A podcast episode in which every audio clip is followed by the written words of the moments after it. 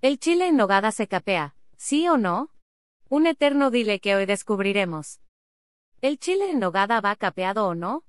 Esta pregunta puede dividir el país, familias, amigos, equipos de trabajo, todo. Es una pregunta que surge mucho mientras se acercan las fechas patrias en México, pero ¿cuál es la verdadera respuesta? ¿Existe una respuesta? Descubre con nosotros este gran misterio de la vida y la gastronomía mexicana. ¿El chile en nogada va capeado? Foto, Twitter. Hablar de chiles en nogada es hablar de la historia de México, es remitirnos a entornos socioeconómicos, culturales y religiosos de hace más de 200 años. Algunos lo consideran el platillo estrella de la gastronomía nacional. Preparar un chile en nogada es muy fácil, cualquiera lo puede hacer, pero preparar un buen chile en nogada requiere de mucha técnica y conocimientos básicos de los ingredientes de temporada, por ello solo se pueden comer durante un mes y medio en todo el año. ¿Chile en nogada original capeado o sin capear? Para poder responder a este cuestionamiento, hay que saber un poco sobre la historia del chile en nogada, porque desde ahí es donde comienza la confusión. Existen varios mitos alrededor de su historia, pero esta es la más aceptada o la más verídica. Historia del chile en nogada foto, Twitter. Después de que el gran Agustín de Iturbide firma los tratados de Córdoba en 1821 para sellar la independencia de México, comienza un gran recorrido desde la ciudad de Veracruz a la de Puebla. Llega a Puebla el 28 de agosto en el día de San Agustín, coincidiendo así con la celebración de su santo. A su llegada, los conventos y el ayuntamiento de Puebla decidieron festejar el triunfo y la independencia que se había logrado. Los conventos eran, y son, muy famosos por las grandes técnicas y sabores que poseen para la comida, por lo tanto las monjas de los conventos fueron las encargadas de engalanar con ricos platillos, postres y bebidas aquel momento. Las monjas agustinas, del convento de Santa Mónica, decidieron preparar uno de sus platos más famosos, los chiles rellenos de carne con fruta.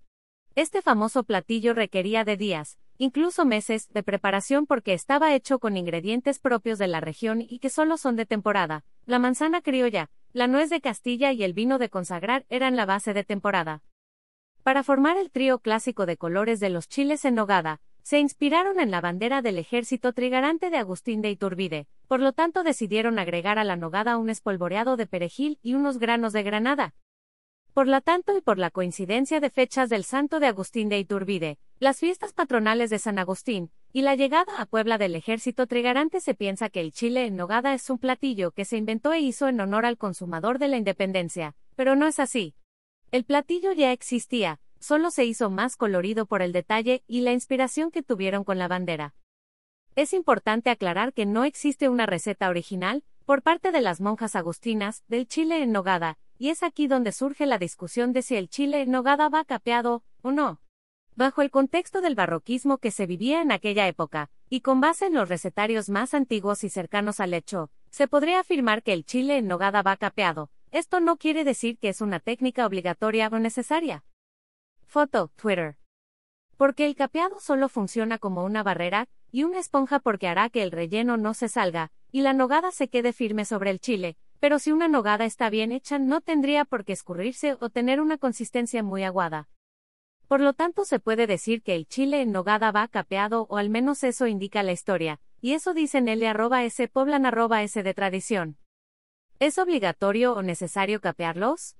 Para nada, el sabor no se modifica en extremo, lo que sí se modifica es la estética y la presentación pues al capear se verá más firme, esponjoso y relleno, lo que sí debe ser, casi casi, una obligación es servirlo frío. ¿Tú qué opinas? ¿El chile en nogada va capeado? Una pregunta difícil que sin lugar a duda causa polémica, pero que siempre es bonito debatirla disfrutando de un buen chile en nogada. Tip. La nuez de Castilla debe ser obligatoria para la nogada. Descubre por qué dando clic aquí foto, Twitter.